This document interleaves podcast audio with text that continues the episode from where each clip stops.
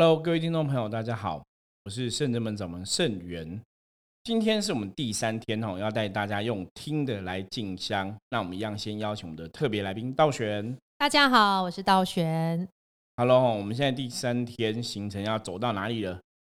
我们今天来到了北港的武德宫。对，第一个寺庙，我们是来到北港武德宫。武德宫在南部的庙宇里面来讲，算非常有名吼。那它主要拜的是这个天官五财神跟五路财神吼。那一般来讲啊，五财神其实大部分求财的人呐，也常常会来求五财神吼。虽然说我们之前把文财神跟五财分分成说行业别的不同，比方说一般内勤的比较适合拜文财神嘛吼，外勤外务都拜五财神。可是基本上来讲，很多台湾的朋朋友们呐。大家只要求财，基本上是看到财神都拜，就是没有那种文武的分别。那像一样，我们去拜五财神，其实我们前面还是有一个竞价的仪式嘛，因为我们圣子门的弟子其实每个都会灵动嘛，所以我们用自己的本灵吼竞价。那对神明来讲，那也是一种礼貌、一种礼仪。那一方面也是在这个过程中，把圣子门的这些来一起来参与盛世这些神佛啊，因为我们有带了令旗、带了炉，然后带了一些神尊哈，我们这是带了。济公师傅的神尊，然后带了伏魔三圣的神尊，就是有玄天上帝、关圣帝君、钟馗爷，然后请了关啊周仓将军、关平将军，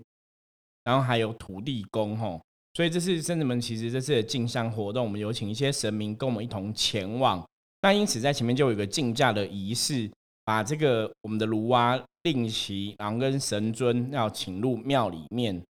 那我记得在五财神那边其实还蛮有趣的。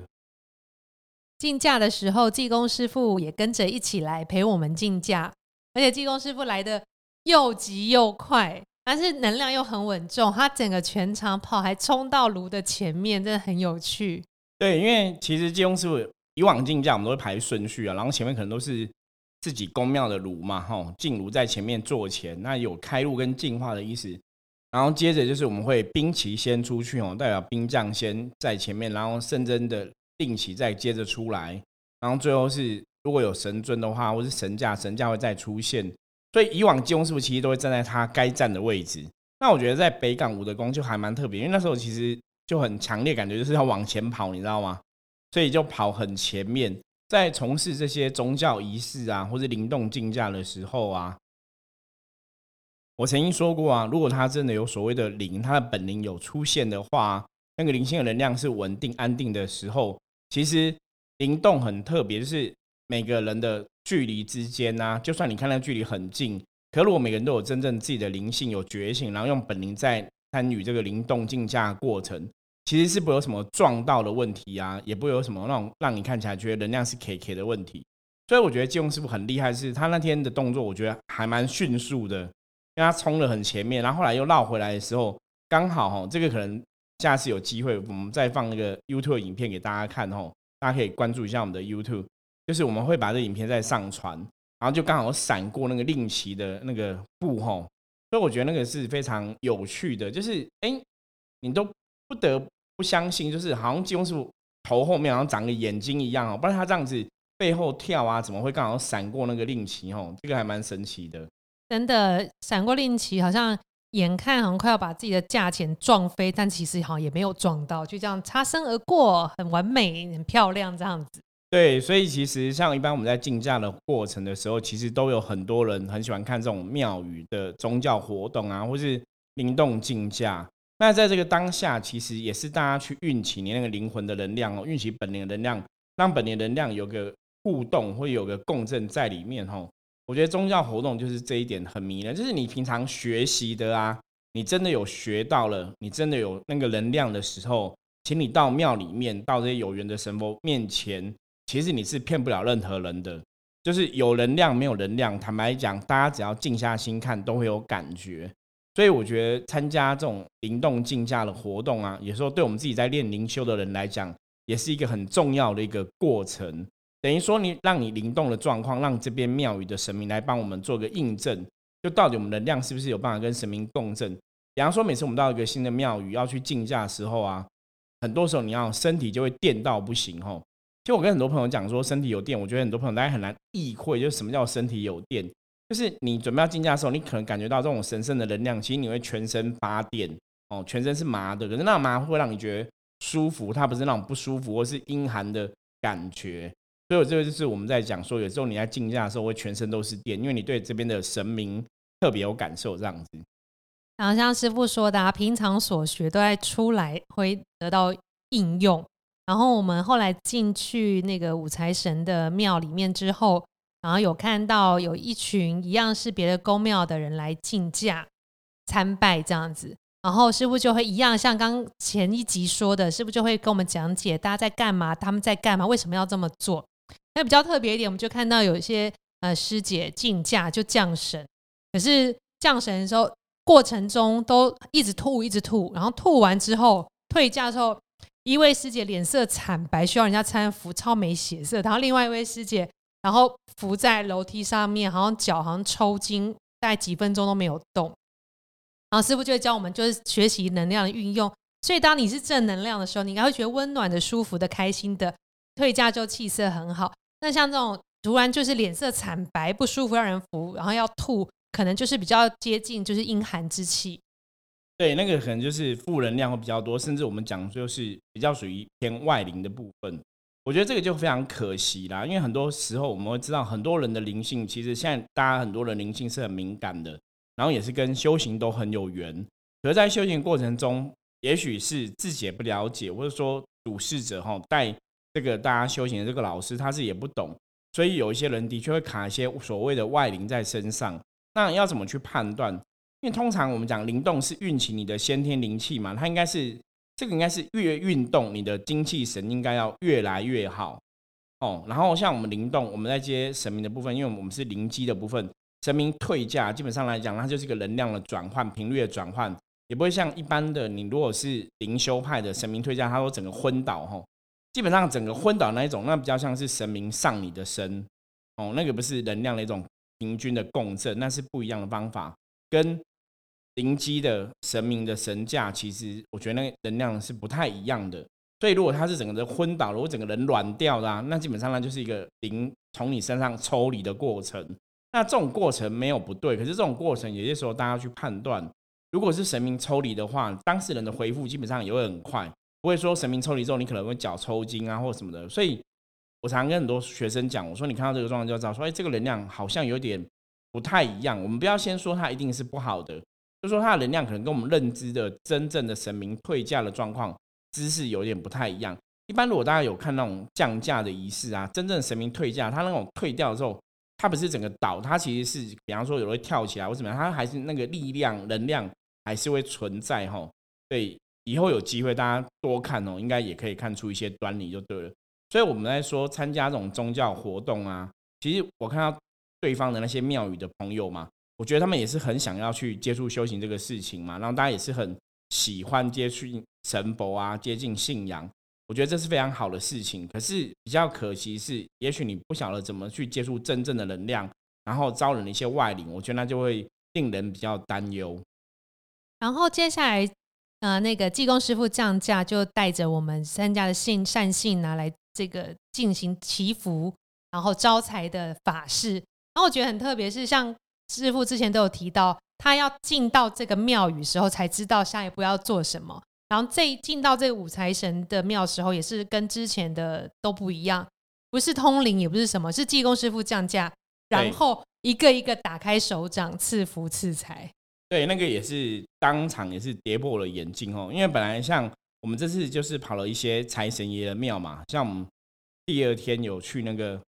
紫兰宫，然后第三天就今天我们其实要去北港五德宫、嘉义文财殿哦，然后这些地方其实都在祈求赐财。那赐财的过程，其实每个庙可能真的每个神明的性格不太一样，因为其实在北港五德宫啊，其实。五财神啊，五路财神其实就真的很厉害哈。我还记得啊，在这一天，在这个地方哈，在祈求五财神帮忙赐财加持的时候啊，济公师傅就有讲，济公师傅每次来降价，他每次都跟我们讲说要求嗨嗨，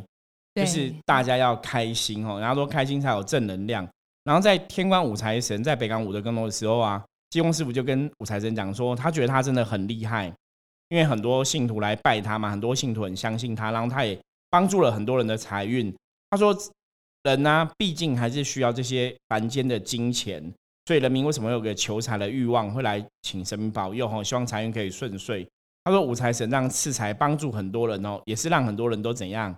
糗嗨嗨，就让很多人都很开心。”他说：“那个力量哦，其实比济公师傅让人家开心，感觉上来更厉害一点就对了。”所以我觉得他讲话其实是非常有趣的。我觉得济公师傅真的会懂得怎么讲话。那我们讲神明，因为在人间服务，所以神明跟我们人的接近啊，那个习气有些时候，基本上来讲，服务越多人类的神明，他们跟我们习气也会更比较接近哈。如果以像之前讲佛教的角度来讲，因为佛佛是在更高一层的境界嘛，菩萨才会跟我们比较贴近嘛，所以为什么观音菩萨会道驾慈航现菩萨身？那我们在一般像这种道教的信仰的一些庙宇，因为这些庙宇其实跟信徒的接近都是非常的密切的，非常亲密的。所以有些时候，这些的神也会带有更多的一个人性，他们更了解人类世界一些状况。所以五财神这边金庸叔跟他讲完之后啊，我觉得应该五财神应该很开心，知道吗？就是被人家 称赞，有没有？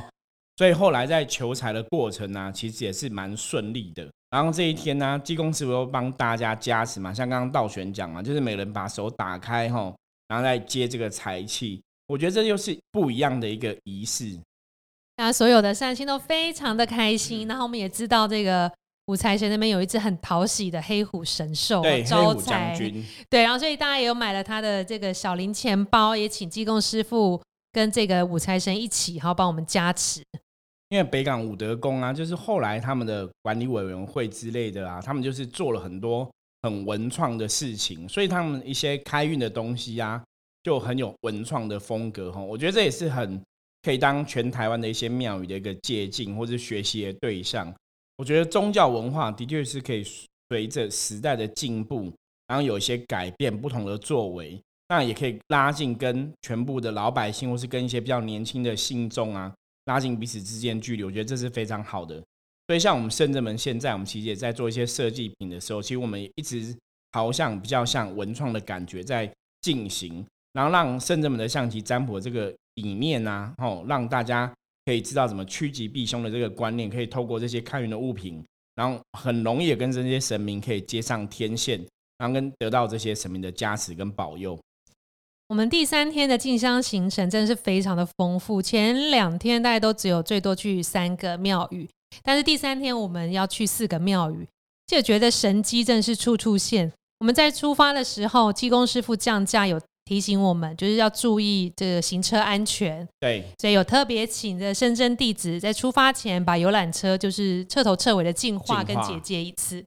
然后果然呢，我们出发其实都有遇到一些状况，但是都顺利平安的度过了。然后到第三天呢，在武德宫这个求财结束之后，我们就是回嘎嘛，回嘎之后我们另起神尊都要上车，然后我们因为都会点镜像，所以都会随身携带打火机。然后就在我们回去的时候，突然有个师兄发现我们在行李箱有一点烟，他就赶快把一个袋子拿出来，我们就发现打火机的火其实是开着的，还有一些小小的火苗。所以真的有神明保佑，会在第一时间让我们发现这个。然后触机又来了，突然我们的行程的顺序也被改变了。对，因为后来我们行程的顺序，我们本来是武德宫这边结束，就要直接去嘉义文财殿哈，也是求财神爷。那因为交通路线的关系啊，游览车大哥也建议我们说，我们该要先往下一个行程。那下一个行程是哪里？我们是要去嘉义城隍庙。我觉得这边很有趣哦。其实大家用听的跟我们这样进香哦，不晓得大家听得起来感觉如何？其实嘉义城隍庙本来在我们这次的行程啊，我一直因为时间的安排，因为我们时间其实都还蛮紧凑的嘛，曾经想过说，不然这个地方我们不要去好了。哦，我觉得这个东西其实神可能在考验我的理性，你知道吗？考验我的理性或感性之类的东西。因为之前我们到嘉义城隍庙拜拜的时候，是那边的城隍爷跟我讲，吼，就是跟 圣元我说，其实可以带学生弟子去这边，哦，把一些因果是非啊，或者是说冤亲债主啊，可以祈求赦免，是非常好的事情。所以，我们这次的行程一开始才会排了嘉义城隍庙。那本来就是一直想要让我我坑掉，我本来就一直想要取消这些庙宇，不要去，因为想说这是主要是在求财，城隍庙好像也还好。可是后来我有问菩萨，菩萨是说还是要去，所以我们还是到了城隍庙嘛。那没有想到这是城隍庙，其实我们花了非常多时间在那里，对不对？对，而且师傅说神明会用他的方法帮我们形成修正到神明希望的方式。对，因为可能在五财殿之后，我们到城隍庙之后啊，其实要把大家一些不好的能量给净化、驱除掉，那这样子可能会更有利于接下来我们要去文财殿求财的这个仪式。我觉得神明真的非常厉害哦，而且其实坦白讲，我们那时候去嘉义城隍庙，一般像我们这几次哈几天进香，有些时候是济公师傅会来，有些时候是我自己的本灵哈在进行这个进价的仪式。那之刚刚讲过嘛。寿天宫的时候，我们就会玄天上帝来，哦，所以都是不同的神会来临。那在嘉义城隍庙的时候，我本来想说，只是我们自己去求消灾解厄啊，把这些冤亲债主还有因果是非给化解掉，所以我就用自己的本灵进价这样子，也没有带什么神明的衣服啊之类的。后来拜拜完之后，就觉得不对了，知道吗？很多东西你就觉得很有趣，因为像圣真门有接阎罗天子包大人，所以我们有。七爷的机身有八爷的机身，就是七爷八爷范谢将军的机身都在深圳门。那我们进去的时候啊，也是帮请深圳弟子帮大家每个人做净化哈。那也是有问城隍爷，就是说这个净化仪式要怎么进行？那哪些弟子可以帮忙净化？哪些弟子可能另有其他事情？好，结果我们就选了道顺道静嘛，深圳弟子选了两个弟子去帮大家净化。那其他弟子当下我本来以为其他弟子没有事情，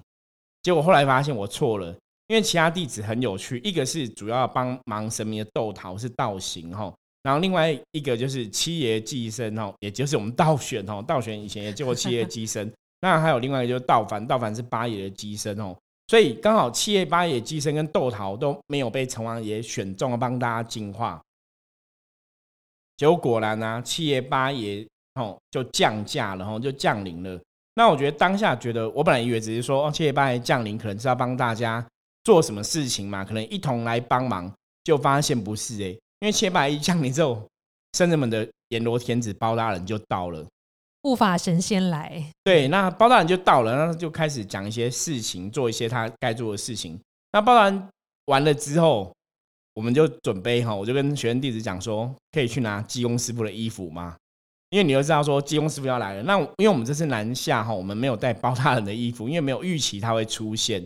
所以我觉得很特别，是其实你没有想，而且你到这个地方，我也是觉得我们只是来拜拜，然后把一些简单事情办完就走了，就没有想到包大人突然来，那结果他真的是有某种事情要跟城隍爷沟通，或是城隍爷对圣人们讲了一些该注意的事情这样子吼，然后没想到说包大人就来了，来了之后，哎，怎么济公师傅又要来？我那时候还想说，包大人不是把事情办完讲完了吗？怎么又会济公师傅来？结果济公师傅要来，我那时候才真的见识到，我觉得神真的很厉害吼。因为济公师傅来，他就针对有些人，比方说有些灵性上有问题的人，或是有些人他可能有一些降妖伏魔的使命，他还不晓得该怎么做，或者说他比较容易被无形世界影响干扰的部分呢，就济公师傅就一个一个都点出来，然后讲他们的问题，然后帮他们去调整哦，甚至说他们在修行上面有哪些功课要特别注意。那甚至说我们当场也有那种学生弟子，就是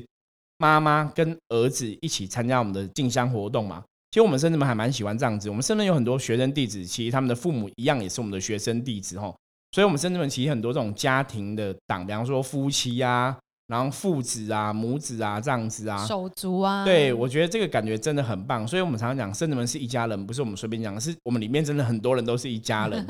结果他就帮这个妈妈跟儿子啊，在那边就是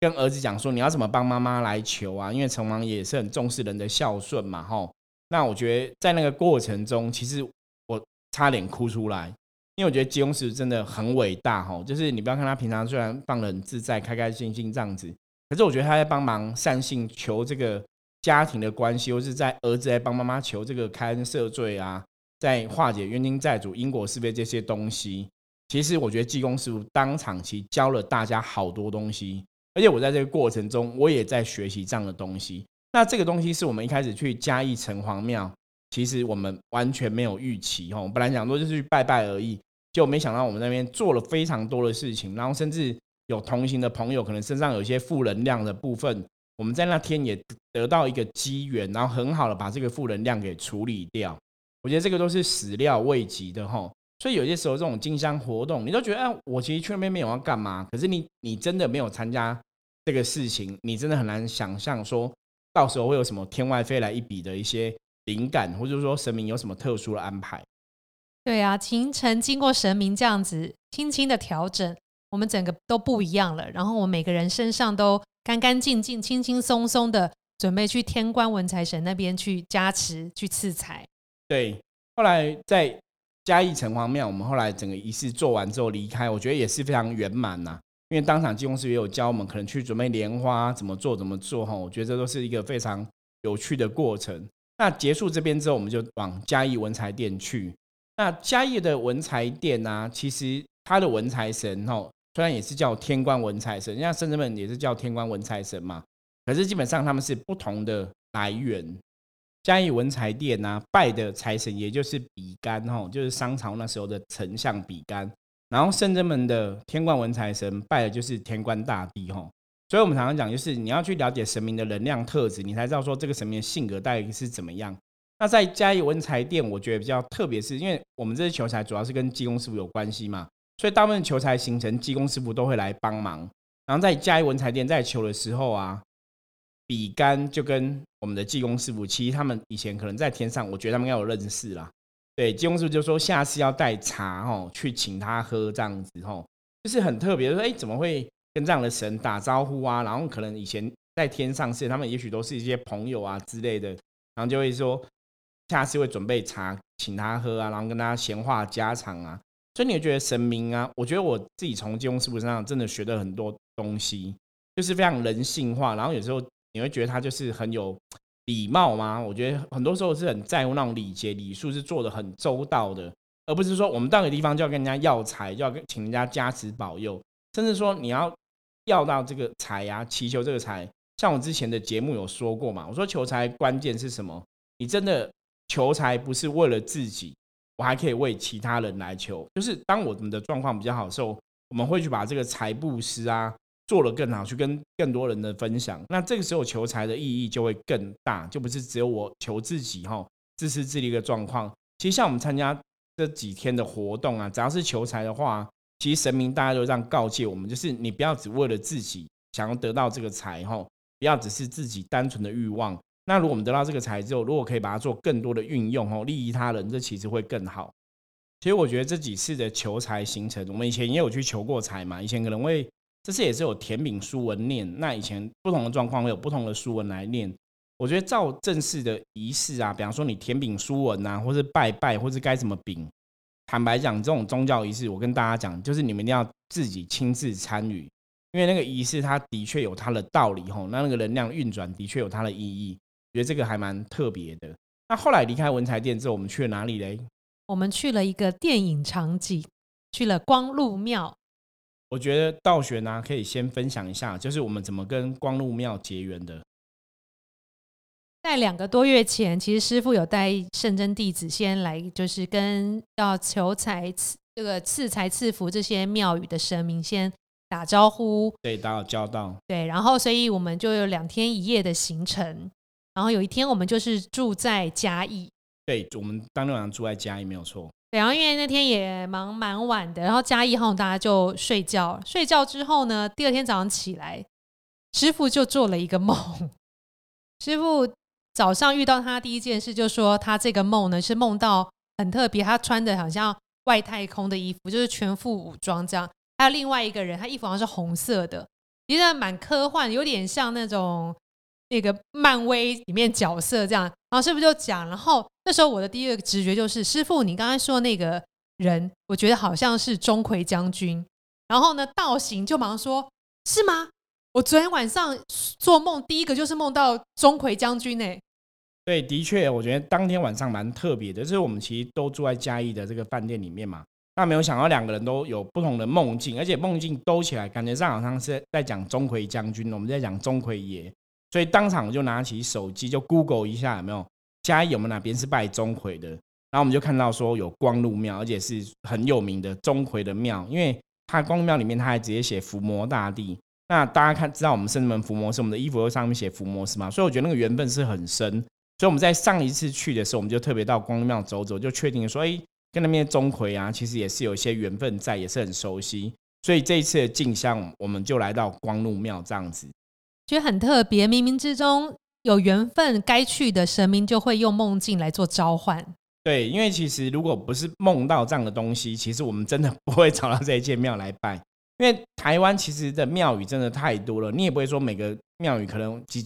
即使我们跟钟馗也有缘嘛，你也不会每个拜钟馗的我们都想要去拜哦。那我觉得那个缘分是很不一样的，就是说这个神可能真的跟你有缘，你看他就会梦境让你或者让你的弟子知道。所以我们去光禄庙拜拜的时候，上一次第一次去的时候感觉就还不错，那这次又带大家回去拜，那这带大家回去拜啊，其实你还是会很开心啊。你觉得真的是可能是师出同门嘛，一样是钟馗爷吼，一样是降妖伏魔的大神，所以在做这样的盛事上面来讲的话，你会觉得那个彼此会有这种惺惺相惜的感觉吼。因为我们在人间很多时候都有一些负能量存在嘛，尤其现在是所谓的末法时代。所以你要想要伏魔的时候，你的确需要很多神明这些好朋友啊，互相支持、互相帮助，因为也可以让圣真门可以去完成想要伏魔这个大道的使命。所以我们就也是请了光禄庙的钟馗爷爷一起加持圣真门哈，那我们这样大道使命可以完成更好。然后在那边的竞价，其实就是钟馗爷自己来竞价了。对啊，所以也是。没有预期，就真的什么庙都不同的神明会来。对，因为你到不同的庙宇哈，不同的能量，甚至们就有不同的应变。我觉得这个也象征伏魔师，我们要懂得顺应自然、变通之道哈，要根据不同的状况去调整自己的能量，然后去得到一种相应的结果。我很想请师傅赶快把这些竞价的影片分享到 YouTube 给大家看，因为你看师傅不管这样，济公师傅、玄天上帝。或是钟馗将军，那个能量完全不一样，你就觉得他脸型、走路的方式、讲话的音调跟口吻全部都不一样，非常的特别。对，所以这个就是宗教活动里面，我常常讲，就是你骗不了别人，吼，也骗不了自己啦。就是有没有神，其实真的当事人，或是说别人，其实是看得出来、感觉出来的。然后我们那个进家又碰到有趣的事情，当我们就是因为伏魔师嘛，进去伏魔大帝的庙宇。然后外面有突然有善信一组人员在拜拜，然后就听到我们就是听到呕吐的声音，对，很大声。然后师傅就蛮很担心是我们的人，就那个学生就说不是我们的人，不是我们的人。就我们就远远看到一个脸色发白的女孩在外面呕吐。对，因为可能也有可能是被我们的那种能量共振给逼出来哈。我觉得其实蛮像这样的状况。对，所以其实我觉得那个灵山的召会啊，很多时候在这种过程里面，正能量、负能量，其实大家只要张开眼睛哦，静心来判断，你应该就可以判断出来一个端倪。那你就会才会了解说能量该到底是怎么一回事，我们要怎么去在这过程中去有自己的智慧，要去判断这样子。所以那时候看到那个女生呢，我觉得她就是在排除她的一些负面能量，因为她后来讹完之后，好像就有比较好一点了吼。所以你就觉得钟馗也其实真的非常的厉害。好，那我们这一天行程呢，大概到这里可以暂时告一段落，因为接下来当天的晚上我们就到了九天龙凤宫。可是因为我们第四天也是在九天龙凤宫嘛，所以我们就留着第四四天的行程一并跟大家讨论。那在这个时候呢，我们就要来先进个音乐了。好，进这个音乐什么意思呢？进这个音乐，就是因为我们的 podcast 的节目已经突破了六十集，自带音效，很厉害。对中国人讲六十六十集是一个甲子嘛，所以是一个轮回哦。那前面六十集其实我们都在练习，说该怎么样把声音做更好。虽然说现在还有很多有改改进的部分啊，希望大家这多多包涵。那我们六十集，我们今天这一期节目开始，我们要来做个什么呢？我们来做个正奖活动。就是大家可以看一下我们的简介栏，你只要可以加入圣真门的 line 哦，记得加入圣真门的 line，然后回留言给我们，写我爱圣真门，飞虎将军保佑我哦，记得这个通关密语是我爱圣真门，飞虎将军保佑我，我们就会送你圣真门特制的飞虎将军的吊饰哦，是非常厉害的，因为很多人可以把它拿来当钥匙圈，甚至更多的朋友是把它放在车上当这个。行车平安吼！大家有记得通关密语吗？道玄再重复一次，请你加入我们的 LINE，输入“我爱圣真门，飞虎将军保佑我”，输入这个通关密语的前十名，我们就直接送你飞虎将军的钥匙圈吊饰你可以挂在车上、挂在身上，都可以保佑平安。那么圣真门的赖是什么呢？你只要在圣真那个赖里面输入账号小老鼠 FMS 九二四，或者直接在官方赖账号搜寻圣真门三个字，都会跳出我们的赖，直接加入就可以喽。对，而且真的我们不用抽，只要前十名朋友加入我们的赖的话，留下通关密语，我们就直接把飞虎将军的吊饰寄给你。好，我们第三天的行程就到这里，差不多要结束了。那明天第四天，我们跟大家报告一下，就是我们在九天龙梦宫的一些事情啊。然后我们有去了五龙山凤山寺，吼，等于是南部很大的一个技工师傅的道场。那再来跟大家分享。OK，那我们就明天见。我是盛元，我是道玄，我们明天见喽，拜拜，再见。